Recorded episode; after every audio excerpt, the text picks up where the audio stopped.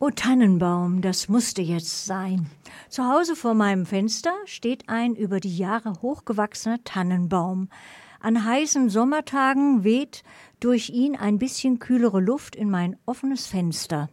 Ich hoffe sehr, dass er die trockenen Sommerzeiten übersteht.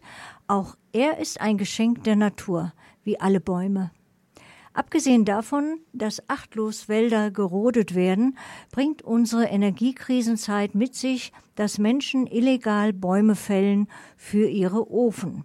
Es gibt jedoch auch Menschen, die sich für den Schutz der Natur einsetzen, auch Ideen haben für umsetzbare Projekte. Martin Hensel, stellvertretender Geschäftsführer des Bund Naturschutz Kreisgruppe München, ist ins Studio gekommen, um über aktuelle Projekte in München zu berichten. Es geht um die Entwicklung des Klostergarten in Pasing. Schließlich, was tut sich hinsichtlich des Projekts München Central Park? Klar, das ist ein großes Vorhaben. Der Klimawandel zeigt uns jedoch, wie wichtig es ist, schnell möglichst damit anzufangen. Bäume benötigen 40 Jahre, bis sie ihre Wirkkraft entfalten und groß genug sind, ausreichend Schatten zu spenden. München braucht mehr Bäume. Viele Fragen stellt sich jetzt Martin Hensel. Vielen Fragen stellt sich jetzt Martin Hensel, die Kollegin Janine Lewis zusammengestellt hat. Ein herzliches Grüß Gott. Ja, hallo Martin. Schön, ja, dass hallo. wir wieder zusammenkommen. Ja. ja, schön mal wieder im Studio zu sein. Ja. Wir wollen heute über den Klostergarten sprechen oder Magdalenenpark. Und äh, den habt ihr ja letztes Jahr übernommen. Und ähm, genau, im Oktober 2021 hatten wir mit dir gesprochen, ähm, was denn, ja, wie die Übernahme gelaufen ist. Das ist ja jetzt über ein Jahr her. Also genau, wäre vielleicht noch ganz kurz zur Rekapitulation, was bisher geschah. Dieser Klostergarten ist ein Grundstück, das der Bund Naturschutz letztes Jahr kaufen konnte aus Mitteln einer Erbschaft ähm, mit dem Ziel, dort einen Park zu gestalten. Der Park ist ähm, gewissermaßen schon ähm, zu großen Teilen da. Was wir äh, aber da noch machen, wir wollen ihn weiterentwickeln in Richtung eines Biodiversitätszentrums. Wir wollen also den natürlichen Reichtum, der dort schon ist, äh, erhalten und weiter vergrößern. Und verbunden mit dieser Erbschaft war eben auch eine ähm, Öffnung für die Münchner und die Benennung des Parks dann als Magdalenenpark. Und in diesem Prozess sind wir mittendrin. Und da haben wir jetzt ein Jahr schon äh, hingearbeitet. Ja, sehr gut was, ist, was ja an dem Park schön ist, es gibt ja drei verschiedene Bereiche sozusagen. Einmal eine Streuobstwiese, dann äh, einen Platz mit, äh, mit der Würm, mit dem, mit dem kleinen Fluss und ähm, was eher waldartig ist. Und dann natürlich die Landwirtschaft, also Gewächshäuser und Beete und so weiter. Was, äh, was ist denn passiert? Ich denke mal, ihr habt euch das mal erstmal alles genau angeschaut.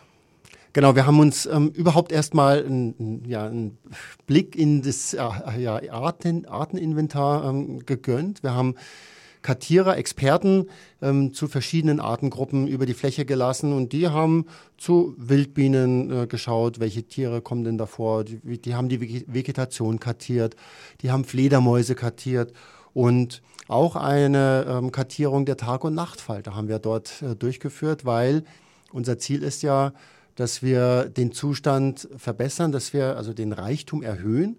Und um das also auch mit gutem Gewissen nachher sagen zu können, ist es in der Hand des Bund Naturschutz besser geworden, muss ich ja wissen, was am Anfang überhaupt mhm. der Zustand war. Und deswegen haben wir also geguckt, wo, wo stehen wir denn?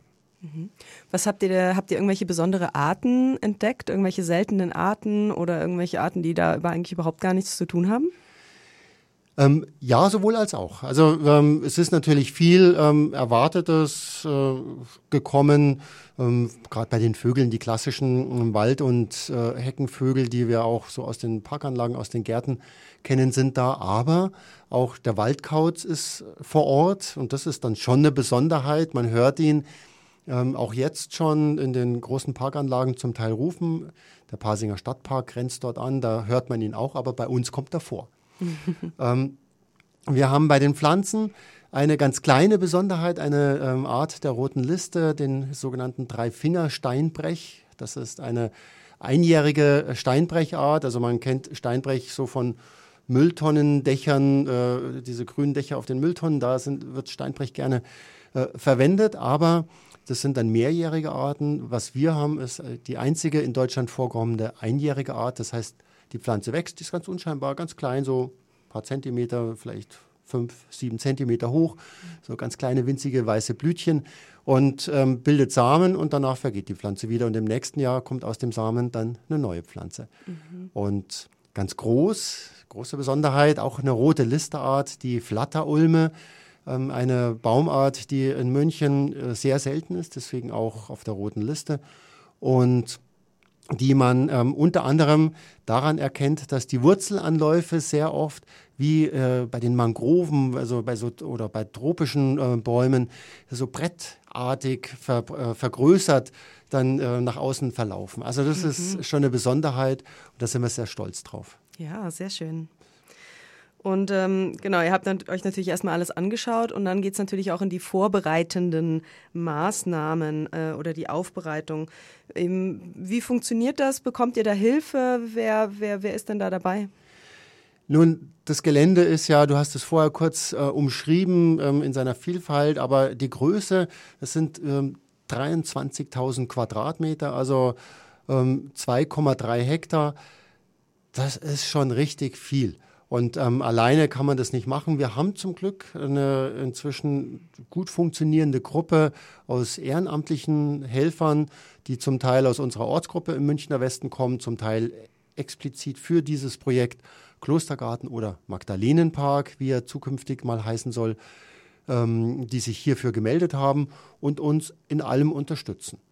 Und zusätzlich dazu haben uns auch noch ähm, Firmen unterstützt. Gerade ähm, es gibt ja beispielsweise so einzelne Aktionen im Jahr, die auf einmal sehr viel Manpower brauchen, also man sehr viele Hände braucht, die anpacken. Beim, wenn ich jetzt eine große Wiese mähe und das Gras zusammengerecht wird, dann kann, bin ich alleine da monatelang beschäftigt. Aber wenn es 20 Menschen machen, dann geht es schnell und ähm, Firmen bieten in Rahmen beispielsweise von Social Days, also äh, Team-Events, wo die ähm, ja, sich in der Natur für, für die Natur engagieren wollen, bieten Hilfe an und davon haben auch wir profitiert. Mhm.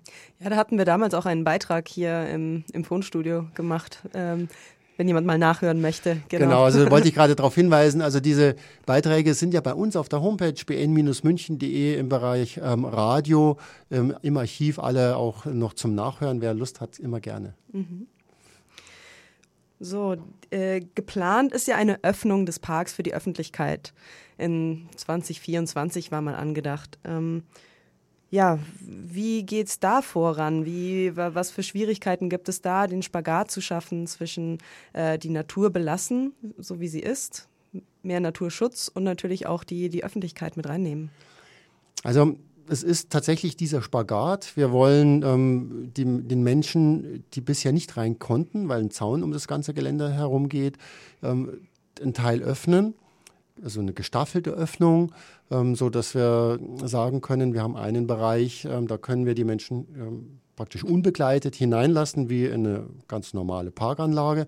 Wir haben einen Bereich, da äh, stelle ich mir das so vor, dass wir im Rahmen von Führungen, von ähm, öffentlichen Tagen, von Gartentagen oder sowas, ähm, ja, gezielt einzelne Aktionen machen, weil wir ja auch zeigen wollen, was wir Gutes tun und auch äh, zum Nachmachen anregen wollen.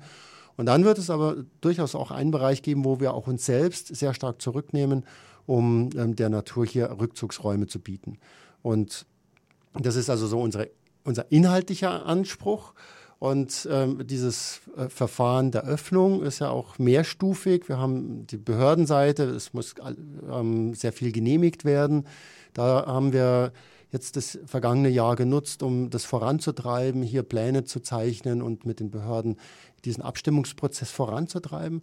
Wir haben den Testamentsvollstrecker, der ja natürlich darüber wacht, dass das, was die Dame, die uns das Geld für den Park gegeben hat, wollte, letztlich auch äh, ja, in die Tat umgesetzt wird.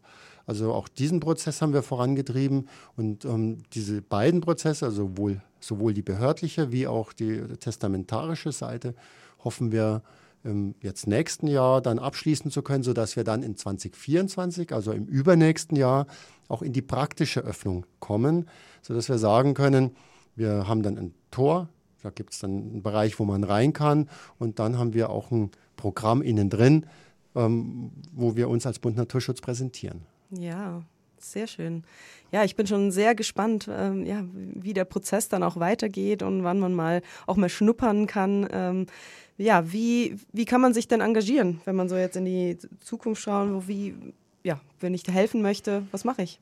Ähm, einfach tatsächlich bei uns melden im Büro der ähm, Geschäftsstelle hier in München oder einfach eine E-Mail schreiben, info at bn-münchen.de und die Kollegen nehmen das dann auf und ähm, vermitteln an die äh, vor Ort aktive Gruppe weiter. Da, manches landet auch bei mir. Äh, am effektivsten, am meisten Spaß macht es immer dann, wenn man äh, aus der Nähe kommt, also aus dem Bereich Pasing, Obermenzing, Münchner Westen ganz allgemein, weil die Wege dann in das Gelände hinein sehr kurz sind und ähm, das vergangene Jahr hat gezeigt, dass sehr viel auch spontan passiert. Also wenn ihr, wir haben ein wöchentliches Treffen, immer montags, aber von Montag zu Montag passiert darüber hinaus schon sehr viel. Sowohl ähm, im Bereich Bauen, Sachen sanieren, gestalten, im Bereich der Bewirtschaftung, der Gärtnerei, wenn da Pflanzen nachgezogen werden oder auf der Streuobstwiese, wenn dann da Aktionen stattfinden. Und manchmal erkennt man nach einer Woche das Gelände schon nicht mehr wieder. Und deswegen ähm, freuen wir uns über alle, die mitmachen wollen und insbesondere, wenn natürlich, wenn es aus der Anwohnerschaft ist. Wunderbar. Vielen Dank. Was wir jetzt natürlich, äh, Christina, du hattest das angekündigt, überhaupt nicht äh, angesprochen haben, war der Munich Central Park. Aber dazu darf ich einfach auf unsere Homepage verweisen. Wir haben hier eine sehr umfangreiche Präsentation drauf. Und auch hier geht es weiter. Wir bleiben am Ball. Und ich freue mich da mal in einer der nächsten Sendungen darüber zu berichten.